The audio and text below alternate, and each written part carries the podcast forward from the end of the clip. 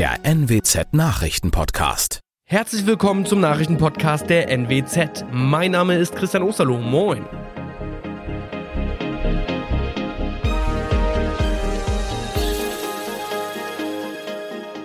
Und das sind die Themen des Tages.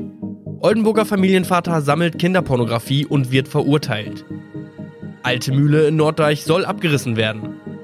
Und neue Supermärkte für Oldenburg-Eversten in Planung. Ein fünffacher Familienvater wurde am Mittwoch vom Oldenburger Amtsgericht zu 20 Jahren Haft auf Bewährung verurteilt. Bei dem 43-Jährigen fand die Polizei tausende Dateien mit kinderpornografischem Material. Das Nationale Zentrum für vermisste und ausgebeutete Kinder durchforscht weltweit das Internet, um Straftäter dingfest zu machen. So wurden sie auch auf den Oldenburger aufmerksam und meldeten ihn beim Bundeskriminalamt. Der Angeklagte behauptet aus Langeweile gehandelt zu haben. Eigentlich sei er auf der Suche nach Erwachsenenpornografie gewesen und nur aus Versehen auf Seiten mit Kinderpornografie gelandet.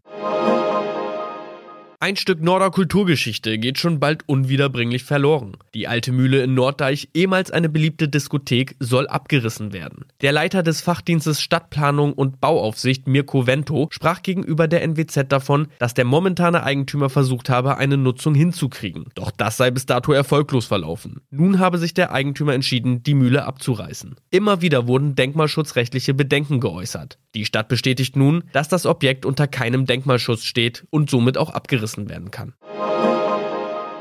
Der Supermarkt von Aktiv und Irma an der Hauptstraße in Eversten ist weitgehend geplant. Bald soll die öffentliche Auslegung folgen. Danach sind Satzungsbeschluss und Baugenehmigung nötig. Das Unternehmen habe bereits die nötigen Schall-, Verkehrs-, Lärm- und Umweltgutachten. Expansionsleiter Jochen Rehling hofft auf einen Satzungsbeschluss spätestens im Herbst. Entstehen soll ein markthallenartiger zwei- bis dreigeschossiger Gebäudekomplex. Abgerissen werden dafür das Haus, in dem sich noch die Stadtbäckerei befindet, sowie die Verkaufsräume und Werkstatt des ehemaligen Autohauses inklusive des mehrgeschossigen Wohnhauses.